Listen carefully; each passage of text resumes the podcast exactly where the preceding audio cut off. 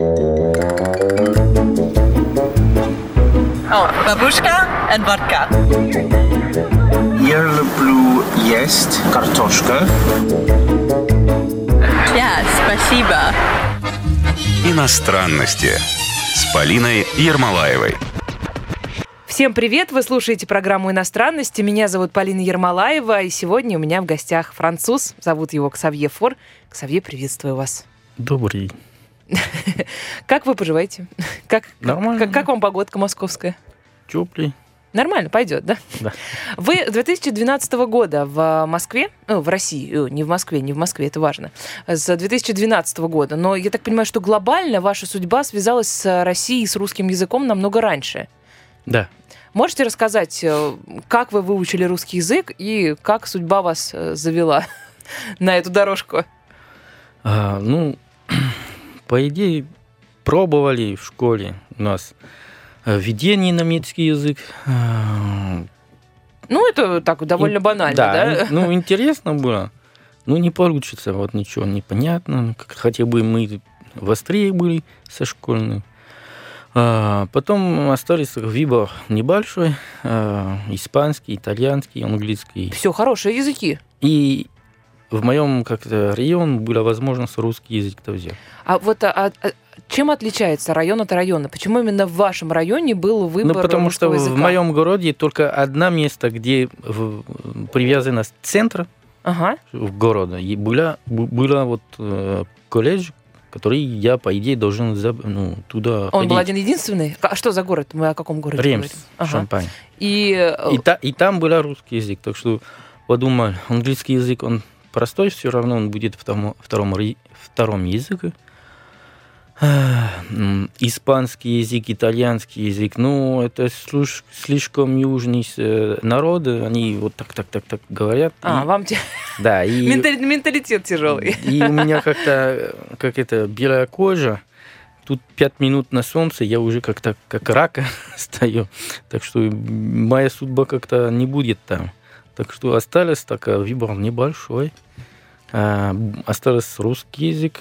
И, по идее, как это еще было Советский Союз, как-то нам сказали, там хорошо, там коммунист, там все для всех. А это вам сколько лет было? Это в школе, в школе или в колледже вы говорите? Ну, это нам э, уже в школе приготовили. То есть это какие-то старшие классы школы, получается, Ну, типа, да, ну, старше, да, 9-10 лет. Ну да, это старшая школа. Ну, в России называется старшая школа, во Франции, наверное, тоже что-то подобное. Да. Кто преподавал русский язык? То есть там эм, есть люди, которые знают русский язык и которые могут его преподавать. Это русские э, люди, которые там осели, или это французы, которые когда-то выучили в Советском Союзе русский? Э, нет, это професс- профессион- профессиональные учители французских. Э, это была мадам Берто. И у меня его... Запомнили. Да, потому что э, у него, ну, его сын был в моем, в моем классе, и мы друзья были. Э, Ее вот. сын, да? Её это, сын. это же мадам, да. Да, мадам, ее сын, ее сын был. Э, я. Да. Это ничего страшного. Так что мы учились с ней. А, У нас были тоже ассистенты русских, а, которые ну, каждый год приехали. М, Кстати, мой колледж, это колледж э, университет, это э, в этом колледже Жан де ла Фонтен учился. О, Да, они это гордились нам приятно, сказать. Это Да, да. приятно. Э, И все как-то эти здания как-то были ну, просвещены с, с Жан де ла Фонтен. Эм, Ну, это гордость такой. Вот принято все-таки гордиться выпускниками такими. Да. Эм, Ну, в Европе особенно, да, ну, да. как-то... И еще у нас э, ну, старый э, римский две, э, двери, ну, Мгм. были четыре каждый. Ну, то есть старое такое здание, которое... да. Ну и внутри были, да, внутри были археологи- археологические э, выкапывания, и вот, потому что вот прямо в колледже ходил старый э, вуаромен, ну, как-то римский как-то дорога. Мгм. Вот. То есть у вас на территории колледжа прямо там были раскопки какие-то проводились? Да, и была вот остатка вот этот дверь. Ого, интересно, как? Город, ну, городный дверь, да, ну, у каждого города были четыре двери э, по-римски. Тут же, когда учишь особенно какой-то язык, ну, не какую-то точную науку, да, а язык, тут же очень важно, ну, очень многое зависит от преподавателя. Вот а, вас вдохновила ваша преподавательница, получается, мадам, я забыла. Берту. Бехту. Да, да, да. Ну, я только не очень хороший ученик был, к сожалению. И у меня желания были, ну, как-то у меня... Не очень получалось, что ли? Ну, да, потому что у нас много работы было в организации, ну, как-то надо было понимать, что какие приоритеты. При этом вы же не на лингвиста учились. Ну, Какая, какая, какая специальность у вас была? потом на техникуме поехал. Но специальность же, это, ну, просто, когда русский язык, кажется, что это обязательно лингвисты должны быть, там, француз, который изучает русский язык, там, лингвист, но у вас была конкретная специальность, да, то есть, ну, э, Нет, потом я на, на техникуме. а, это уже потом было? Потом, да, в Литве. Все, поняла, то есть Ну, сначала... в, в колледже нет, просто был русский язык, там взяли. А из моих одноклассников я, наверное, как-то один из единственный, который продолжает. Да? Да. Все забросили и забыли уже, наверное. Ну, не, не все забыли. Ну, по- ну, я думаю, что когда э, почти всех за- забросили. Вот э, тогда вы, там, 20-летний, даже, наверное, меньше вам было лет, 20-летний француз, что вы знали про Советский Союз, про Россию, про Нет, Москву? 12, 12. лет. 12 лет? А, да, то есть у это вас так- первый иностранный язык. А, это вы так начинали рано? вот Я просто думала, что старшая школа Нет. это ну Не-не-не. как-то постарше. Не, это школа вот до, до, до 10, а потом в 11 у нас должен быть а, в колледже первый класс, ну, это называется шестой у нас. А, вот так вот. Это у вас просто немножко система по-другому. Да, наоборот. Да, у вас да, э, первый сделано. класс, первый до 11, а у нас типа наоборот. Да, да, да, да. Вот, вам было 12 лет. Что, что вы знали? Что вот тогда французы знали про, ну, среднестатистические, и вы, да, человек, который уже увлекся ру- русским языком, ну, или как минимум э, начал его изучать? Ну, как минимум у нас был, был- был, э, еще этот момент, это а, 92-95, Мгм. наверное, вот. Так что, что показывали в телевидении в этот момент. Э, Ну, а показывали... Я просто не представляю, что французам показывали по телевизору про Советский Союз, э, ну, и про Ну, э- эти времена. Я вообще точно не, не совсем помню, что показывали. Ну, про жизнь в России как-то мало, наверное, показывали. Ну, Только, политические, да? только слух, да, политические события и какой-то слух, эм, представления какие-то были, ну, не совсем как-то для, для, для нас не совсем понятно. У нас более, э, более связано с историей. Мы учили историю. и Ну, Российской империи, да, Российской Советский империи, Союз Советский потом. Союз и так далее. Так что и революция как-то была большой частью. Ну, как можно сказать. Ну, какая-то романтика И- была и, география, связанная? и география Ну была. да, из географии тут сложно Россию не заметить, да. А, С, э, была какая-то романтика связана с Советским Да, да, Союзом? да. Ну что-то такое непонятное, интересное. Да, да. Когда вы первый раз приехали в Россию? А, Мы приехали в Туле 91 год. Это вы тоже со школы или как это было? Да, со школы. Это обмен. Там школа 36 наверное, была, французский язык. Это специальная школа была там, чтобы, по- чтобы попасть. Это единственная школа, где надо было какой-то э, экзамен или тест. Э, Вот. эм, Так что мы были более-менее как 10 дней. И какой у вас, ну вот вы что-то там себе представляли, какая-то что, какая-то какой-то Советский Союз, тут э, ну, 91 год, Ну, уже это уже- начало, да, да, это уже начало э, на- серьезных перемен, но все равно, насколько вот э, реальность разбилась о, о ваше представление о том, как все будет. Нет, ну, было как-то очень интересно и уже как потрясающе, потому что там уро- уровень был очень большой, очень высокой, можно сказать. Ну, уровень чего? уровень э, ну, и знаний, и, и педагогический уровень в этом школе. Французского, то есть, Ш- в то есть очень хорошо... В Туле, да. Вы говорили в основном на французском, подозреваю я. Или русский язык вы тоже использовали в эту поездку?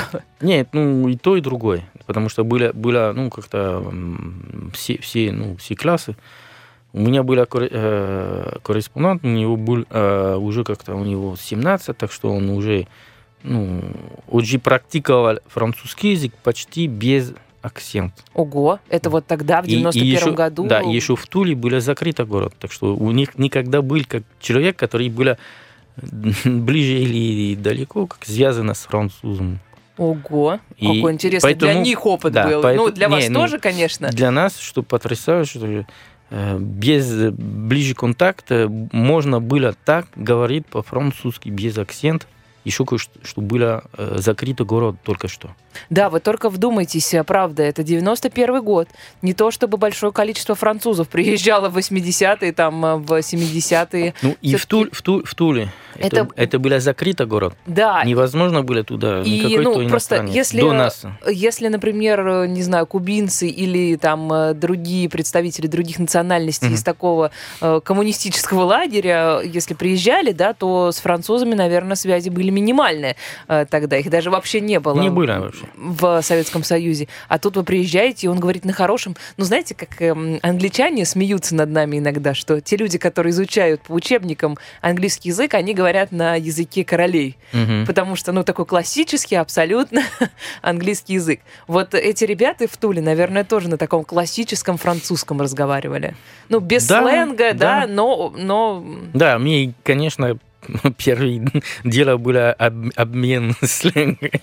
Ну, понятно, да, да. чтобы они немножко как-то Да. как- какие-то словечки выучили, ну, и вы тоже по-русски И они, немножко. э, да. Но вы русский зна- язык знали хуже, чем они французский? да, конечно. Да, да, да. Ну, у нас было только три года, они уже... А, ну они, наверное, с уже- первого класса, Да, они, они с шестой, ш- ш- шесть лет, восемь лет, семь лет начинают. А мы только в в 11 лет. Какие правила русского языка или какой раздел русского языка вы ненавидели больше всего? Что вам сложнее всего давалось? Какая, как, какое правило, там, не знаю, какая грамматика? Падежи, может быть, там, спряжение, склонение. Ну, поддерживать сложно. Это не только не что я ненавижу, это просто как-то у меня тоже по-французски грамматика-то не очень понятно было. И, соответственно, как-то связь, связь между грамматикой и с французским языка до русского, это было сложно. Но, учитывая, какое количество исключений всяких глаголов во французском языке, есть же вот такие огромные учебники, тома исключений, э, да, того, как спрягаются глаголы. Да. Эм, склоняются, спрягаются. Все время путаю эти слова. Спрягаются. Э, Вот, на русском языке оловянный, деревянный. Ну, тут исключений, в принципе, довольно мало.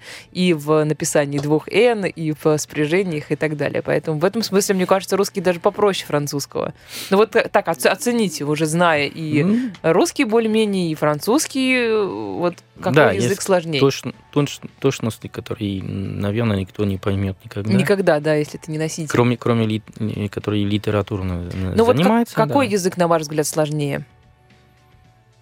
Французский или русский? Ну вот из этих двух, если выбирать. Оба сложные. Один, один, один, один в один. А, ну вот, ну одинаково сложные, потому что Да. французский тоже, конечно, потянуть довольно сложно. Мы сейчас делаем небольшой перерыв, очень скоро продолжим. Не переключайтесь, напоминаю, что вы слушаете программу «Иностранности». Сегодня мы изучаем французские странности. Иностранности с Полиной Ермолаевой.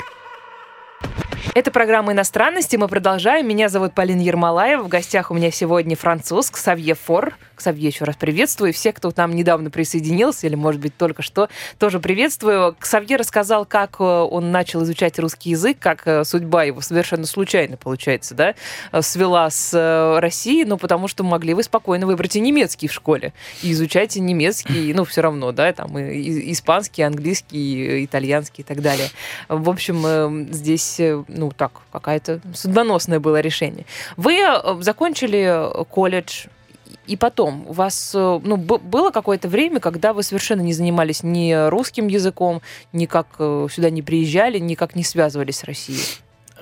Ну, я на техникуме, поэтому После школы вы поступили в в, техникум, те- да? в лице, да. И, к сожалению, как-то во Франции или вы Эммануэль, или вы интеллектуал.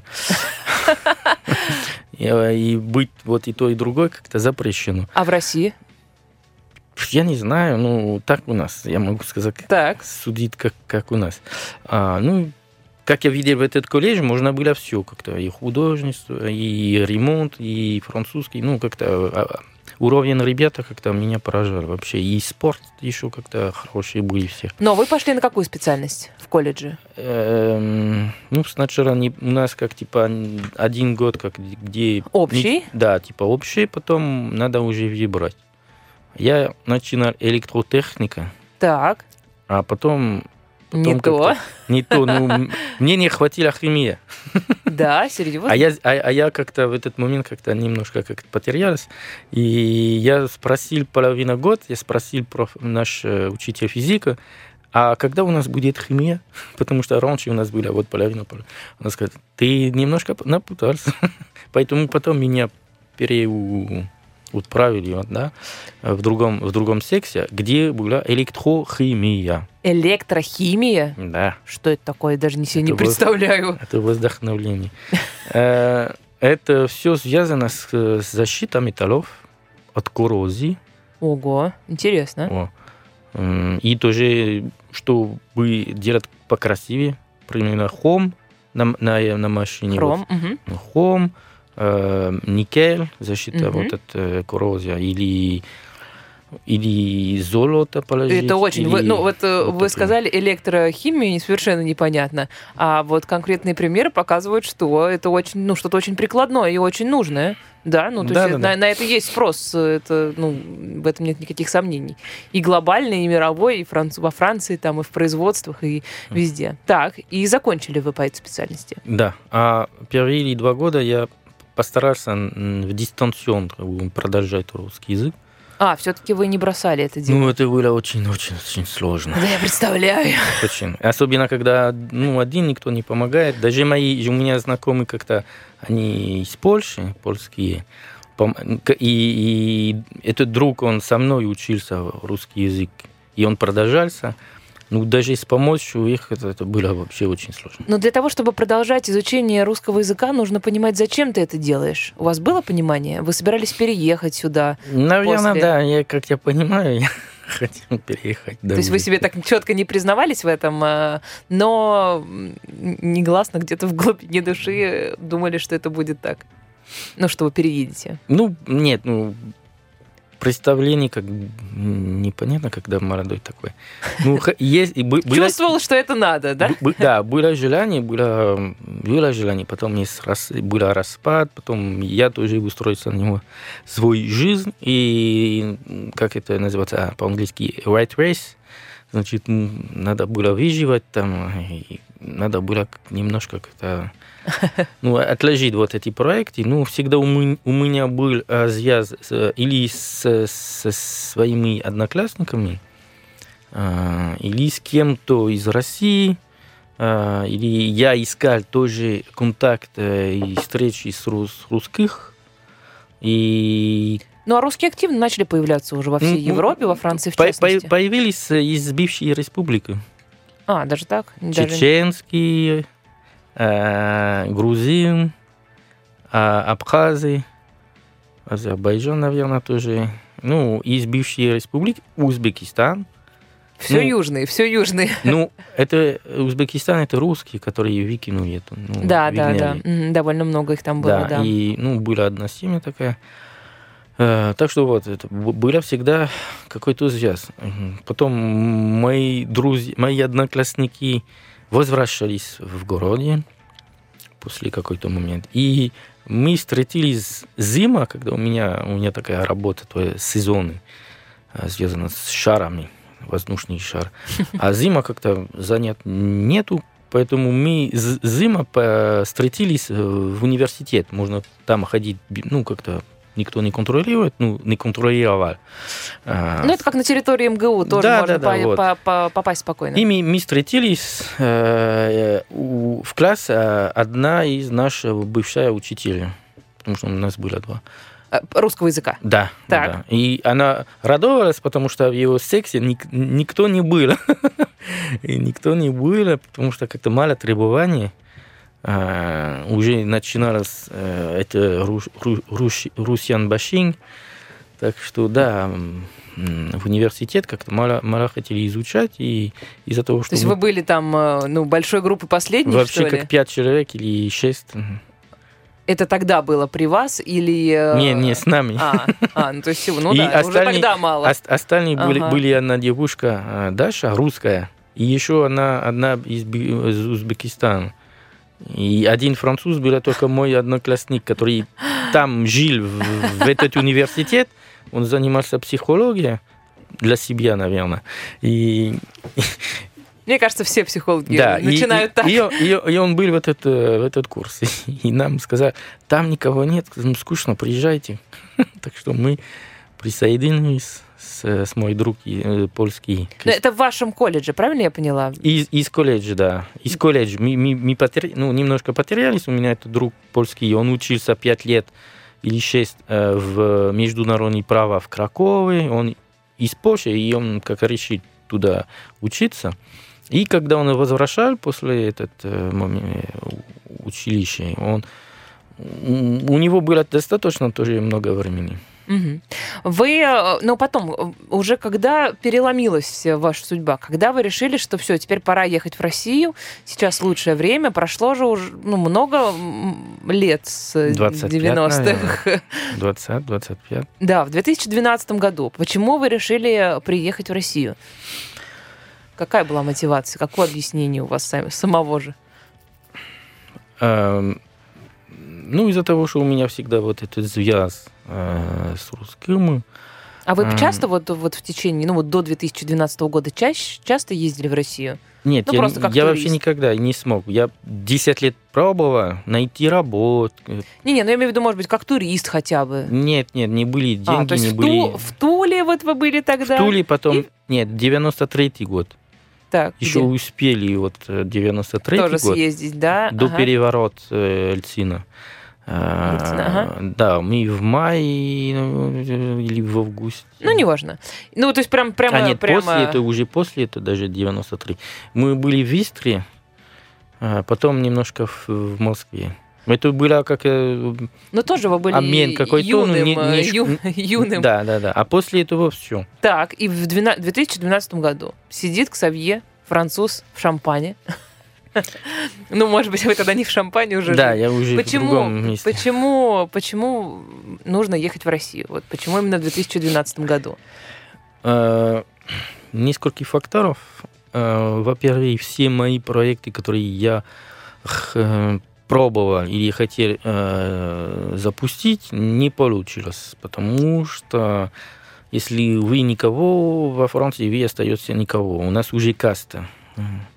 То Как- есть, как вот в Индии, это вот, да. ну, как у нас считается, социальный лифт, Да, его Он не нет. очень не, не, работает. его вообще нету. серьезно. Да. Э, Но давайте тоже обозначим сферу, в которой у вас были проекты. Это сельское хозяйство?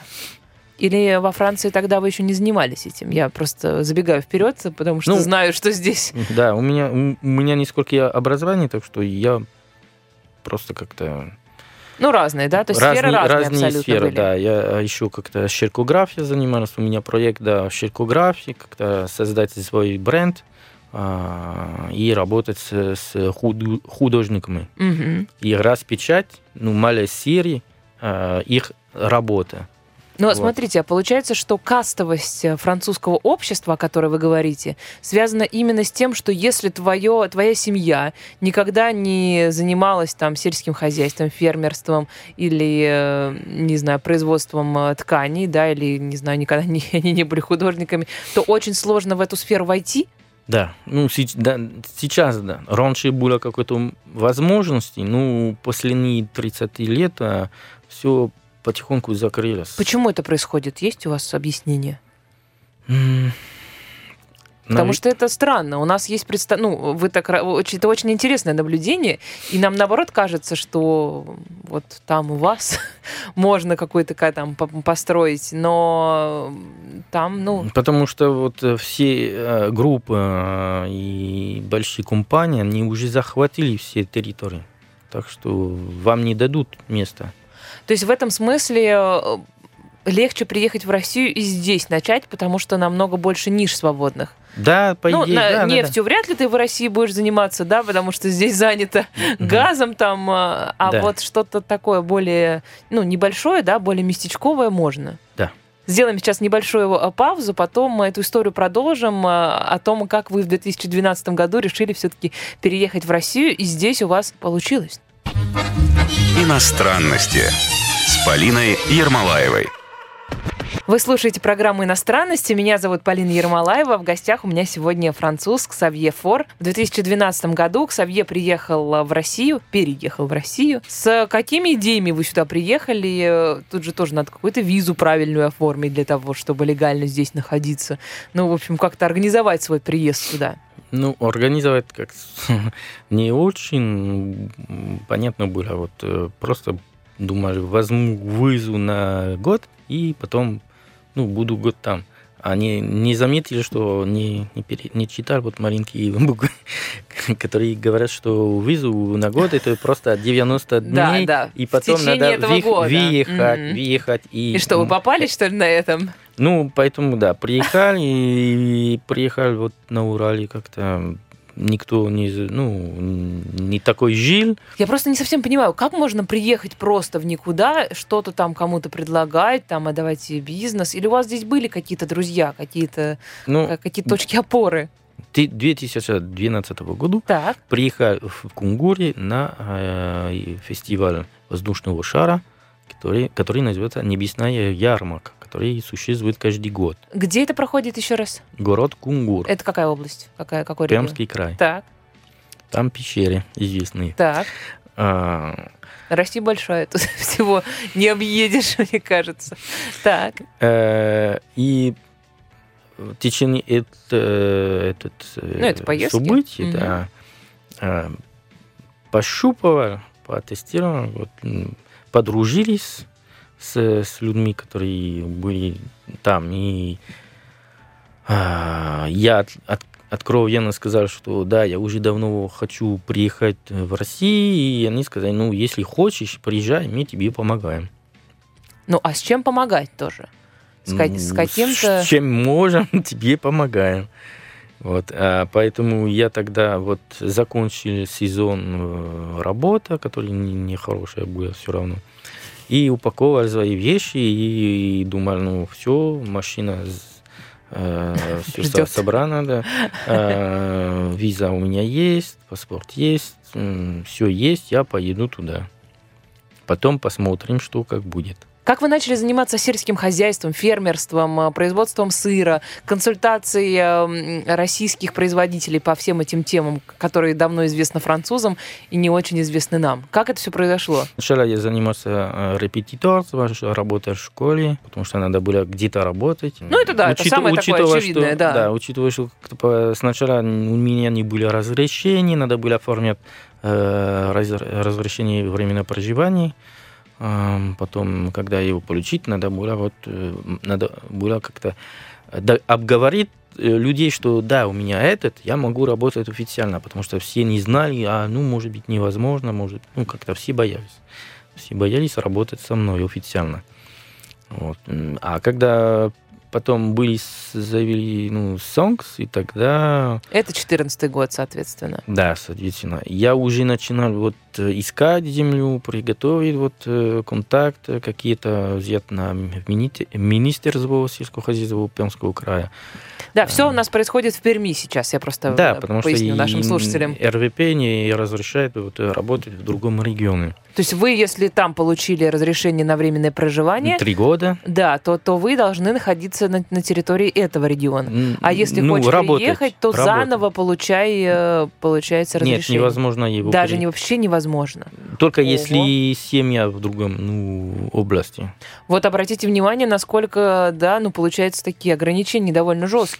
Да, чтобы работать невозможно. Турист можно, ну... Ну, это понятно, да, съездить Но работать нельзя. Так. Вот, так что все, да, было там. А, И так... вы начали в, до 2014 года начали готовить землю подо что?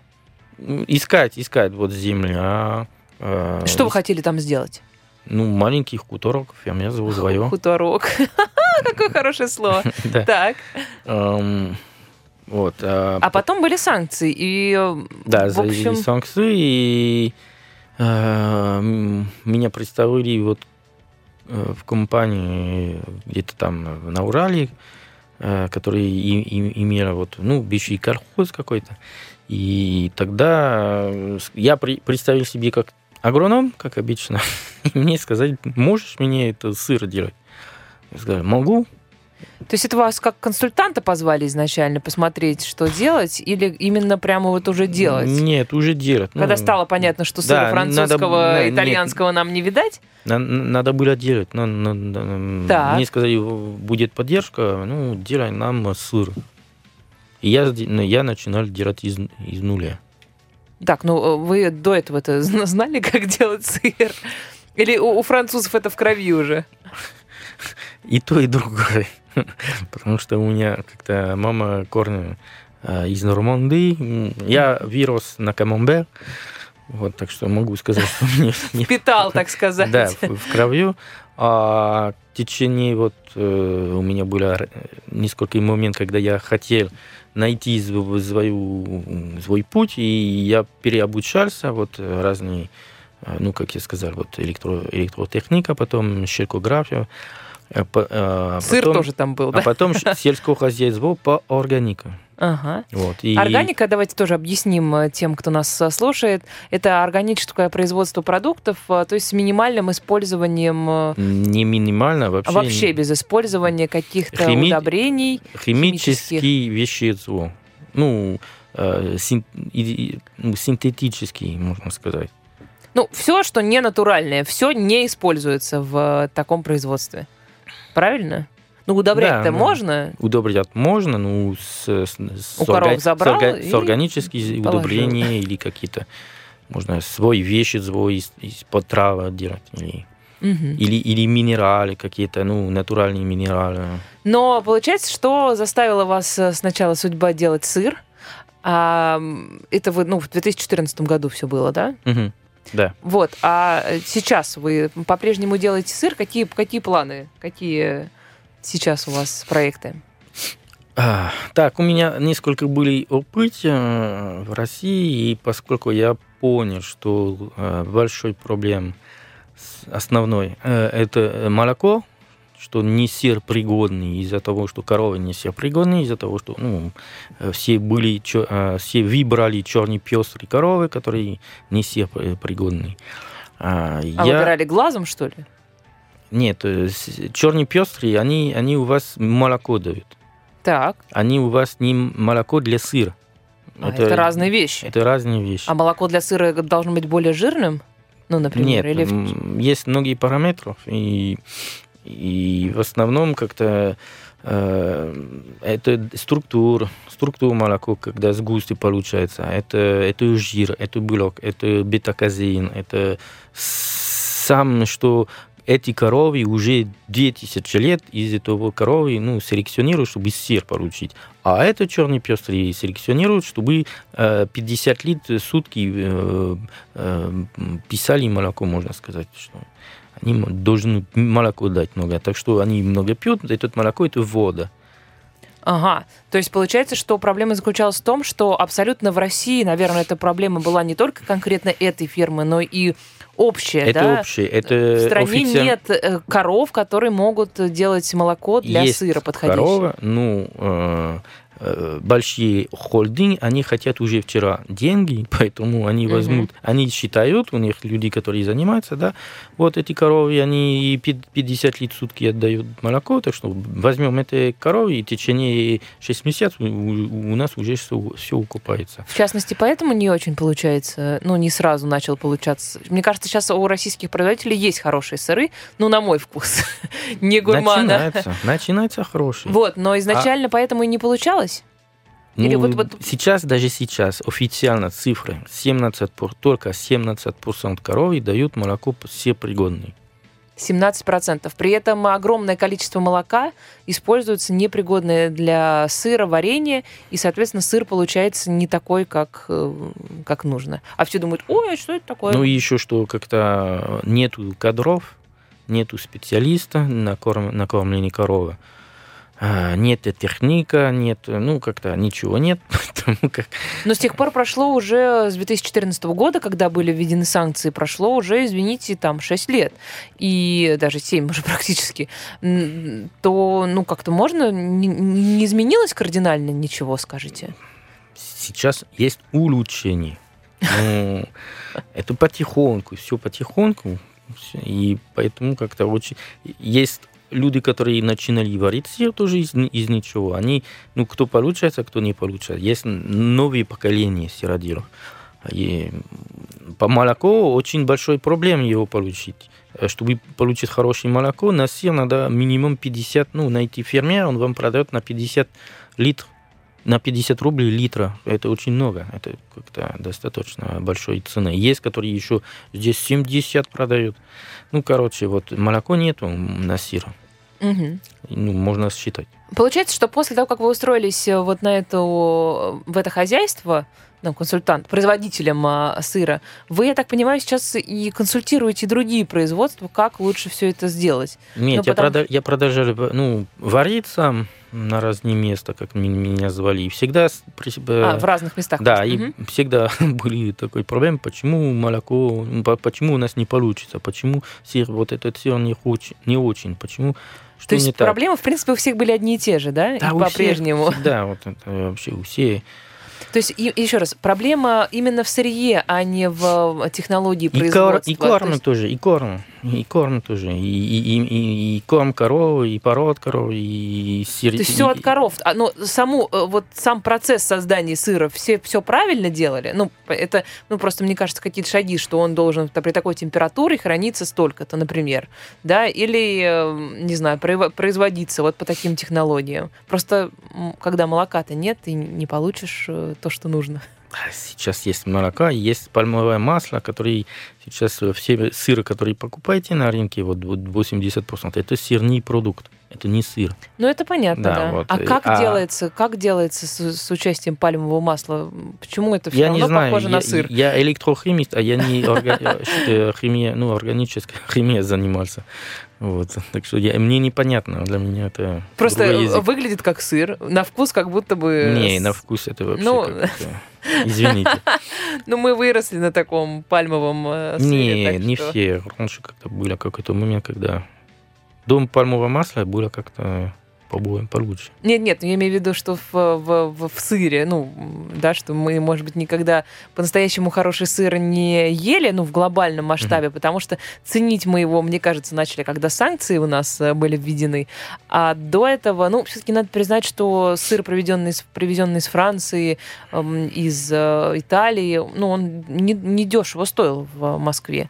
Ну, вот а сейчас тоже не дешево Ну, стоит наш Да, российский. да, сейчас тоже, сейчас тоже, извините.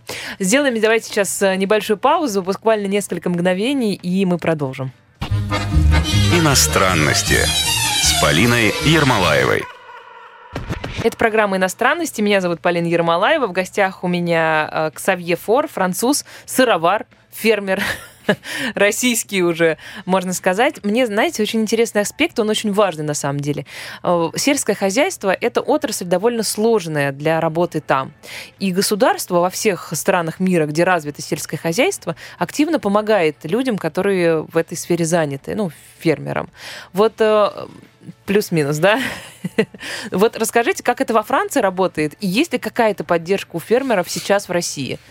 Просто вы такой взгляд немножко со стороны получается, что Мгм. вы здесь работаете, но при этом э, знаете, как в других местах. А, Давай так. э, Во, во Франции уже, как можно сказать, не поддержка, потому что уже все интегрироваться в Европе. Поэтому мы даем 100 евро, нам возвращают 60 а, или 40. А разница идут в Италии, в Греции, все чтобы помогать и, и в Польше, и в Украине да, даже вот, и, и на поворот э, в Беларуси. Подождите, подождите, э, э, еще раз давайте. Вы отдаете, ну, государству, да, как бы 100... н- нет, наши налоги, наши Да, налоги, да, ну, вот. 100 евро, 40 возвращается вам в виде всяких э, Поддержка, бонусов. грант, э, пособие. Так, ну, Вот. 40 процентов, это неплохо, мне кажется. Да, ну 60 А исчезают, 40-60. исчезают где-нибудь, примерно на, на поворот Беларуси. Потому что сейчас все это наши деньги идут там. Ладно, другой тем. Эм, И, и тогда вот э, люди подумают, что они получат поддержку от Европы. У каждого региона есть э, э, определенная сумма, И на это, эту сумму надо уже заявить, чтобы получить часть. Это каждый раз какой-то программа, модернизация, норматив, ну, новые издания и вот это. И вот есть такой помочь. Ну, То есть, подождите, это общеевропейская какая-то организация сельскохозяйственная, назовем ее Да. так, да, которая собирает э, с всех э, ну, государств Да. налоги, которые и фермеры потом заплатили. разделяет. И потом, ну, как-то уже сама определяется, кому больше, кому меньше и так Да. далее. Вот Беларусь побольше, Польшу давайте, ну вот. Нет, не Беларусь. Беларусь это на поворот. Это, другое дело. Э, э, Вот. э, И больше всего во Франции получают вот кто злаки занимается, кто уже достаточно большой, у него уже большая площадка, и на гектар он получает 380 гектар. Вот. Итог а, он больше получит, чем э, животноводство или даже а, огородник, ну, овощеводство. Они почти ничего не получают. Вот. И получают самые большие. И самые маленькие получают вот копейки. Поэтому как, как в России... То есть одиночные фермеры тоже. Грант тоже есть из России, но получают сами большие компании, холдинг, большие фермеры, которые успеют оформлять, потому что достаточно очень сложно оформлять эти гранты, и которые есть вот э, крышка, э, помочь, или вот... Крыша, крышка. Ну, крыша, да, называется, да, Да, да. крыша. Вот, э, они получают, а маленькие фермеры как-то очень сложно их их получить, ну, они получат. Ну, под- когда, как они получат, они привязываются с, с государства, а потом от, от них требуется много.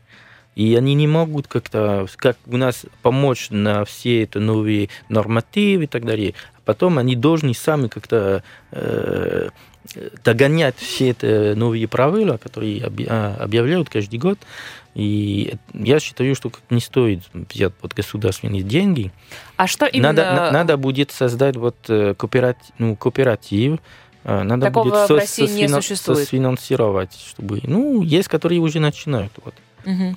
Чтобы какой-то был свой, какая-то своя Да, чтобы корзина, это- чтобы... Во Франции, как это было, у нас было многие маленькие фермеры, и они создали свой кооператив, который в каждом регионе был, потом они соединяли, потом у нас как э, э, очень как-то раз- по разделению у каждого региона есть э, э, кооператив, э, отдел сельскохозяйства, который там можно получить поддержку, инженеры, э, помочь э, на, на все рассчитание, на все это.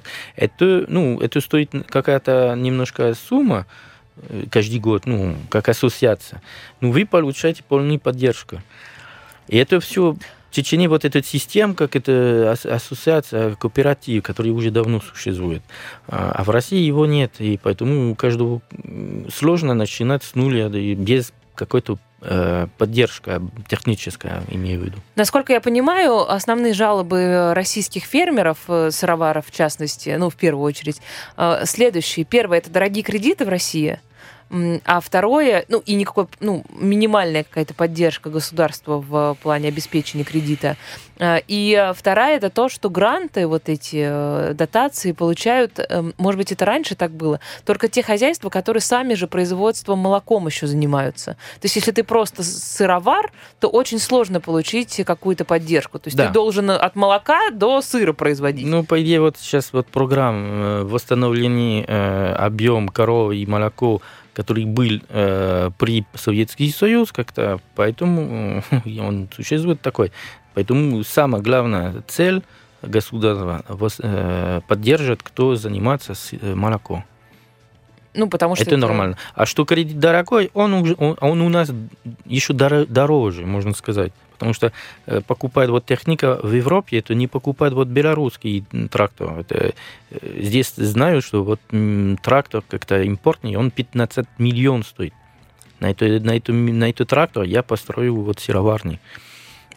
Да, ну, И- конечно, да. И у нас возьмут, потому что у нас типа как не лизинг, но это уже как-то у вас трактор каждые 3 или 5 лет вы его а- обновляете. Ну, как машина, да? Мгм. Никогда не покупайте его, вы его будете ну, покупать всю жизнь. Ну, она никогда вам э, будет э, с- с- собственность. А он, у, у нас фермер тоже достаточно как-то нерентабельно. У многих фермеров нет дохода во Франции. Они получат 700 евро в месяц, если максимум. И они едят из-за того, что у них жена не, не на ферме работает, а как учитель или кто-то другой. Если жена не работает отдельно, они не ели но при этом, э, вот, ну, если, ну, я так себе представляю, что фермер, э, фермеры во Франции, у них э, это, ну, поколениями занимается, например, семья, и как-то бросить это дело тоже невозможно. Это возможно. У нас каждый день один самоубийца, из-за того кредит не могут платить. Среди и нас бизнесменов? Среди фермеров. Именно фермеров? Фермеров. Они не могут обеспечивать свою семью, они ну, часто как-то или глифозат пьют, или, ну, какой-то хрен еще. А, и, и 35 ферм закрывают каждый день. А в России открывают пока что. Ну, открывают, кажется. закрывают, открывают, закрывают. В России есть оборот такой. Ну, во Франции это наш... Я в школе был, у нас было, наверное, 1200 миллион, ну, не тысяча, извините, миллион двести фермеров. У нас даже меньше. У нас сейчас, я не, даже не знаю, э, сколько точно остались, но около 160 тысяч. Э, это значит, что французского сыра все будет меньше и меньше становиться? Ну, если государство не возьмется как-то за это дело? А никто не возьмет. Это большие едят маленькие, и все, исчезают вот, маленькие. Ну, то есть это значит, что французский, французский сыр на грани исчезновения будет скоро? Ну, еще 20 лет.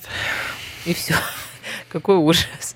Что касается, ну, еще вот а, аспект, который вы, в котором вы являетесь профессионалом, это органическое производство продуктов. Вот э, эта история, насколько тоже, ну, вот если сравнить э, то, как во Франции развито органическое производство, то, как это в России все происходит, у нас, наверное, вообще же нет. Можно считать на руках, кто занимается. Производство, да? да. И стоят эти продукты сумасшедших денег? Да, да. Зерно сравнивать. Вот э, обычное зерно 11 тысяч за тонн, типа около, да, а по органик 55 тысяч. О, есть ли спрос в России на такую органическую? Есть. Есть? Кто? Ну, кто начинает переработать сырье, чтобы изделия делать. Ну, то есть это какие-то отдельные все равно там граждане или ну какие-то организации? Ну, это москвичи. Они ну да, да, ну москвичи, да, да, вкузвиль, да. и как это еще азбуска вкус и начинают вот э, глобус у них у них э, очень быстрое развитие, у них поднимает по 200% вот спрос в месяц. А что касается Франции, насколько там развито это органическое? Ну, тоже развитие есть, тоже развитие. Потому что и была поддержка было, раньше не было, а сейчас есть поддержка на органический э, на переход на органическое земледелие. Потому что спрос есть, как я объяснил сегодня э, на, на встрече. Эм, все наши продукции, ну, сырье, она идет в Германии, потому что у них не хватает, они очень много употребляют, и они переработают все этого. И потом нам продают вот изделия пять раз дороже. Ну, молодцы, что я могу сказать. Вы вот, ну, глобально видите такое, ну, серьезное поле для развития в России? Вот вы представляете, что вы еще будете здесь там 50 лет работать и будут у вас еще какие-то поля непаханные, ну, в переносном смысле. Да, э, ну, дело в том, что э, есть многие возможности э, в этой сфере, надо заниматься серьезно. А, ну, пока никто не серьезно занимается, я считаю. Потому что все пахают, все это и, и исполь, начинают возвращать использование пестицидов, и гербицидов, и, вся, и всякие. Есть развитие, если только мы создаем самые школы э, будущих фермеров, которые небольшие, не, не холдинг, а ну, от, от 5 до, до 300 гектар. Mm-hmm. Вот именно проект, который сейчас занимаюсь, это создать такая школа для будущих фермеров. Э, по органик, если возможно. Но органик это не, не цель. Органик продолжается пахать и уничтожать почву. А мы уже едем на систему без пашка, значит, э, называется Приямасева. нам нужен минимально тронут почва, чтобы э, больше углерод э, хранить у него, его кормить, чтобы и гумус поднялся. И, и, и есть еще как-то одна вот э, возможность, это если пере, э, переехать на такой систем без пашка, э, Россия может хранить столько углерод, чтобы остановить вот глобальное по- потепление. И все это углерод, он сейчас на киотский договор можно еще деньги получить из Европы. Так что есть э, очень Вот, большая система надо, да, надо развития. соображать. Это, что я предлагаю своим клиентам, ну, как-то пока не дошел до туда у всех. Они, просто по деньги считают сегодня, сколько мне надо вложить, а не э, в течение 5 или 6 лет, сколько у меня будет э, дохода. Вот что. Я вам желаю в этом святом, можно сказать, деле удачи. Правда, потому что такая тяжелая сфера, и вы в ней новатор, в авангарде. Спасибо большое, что пришли. Благодарю за приглашение. У меня сегодня в гостях был француз Ксавье Фор. Меня зовут Полина Ермолаева. Увидимся ровно, вернее, услышимся ровно через неделю. Всем пока. До свидания. Иностранности с Полиной Ермолаевой.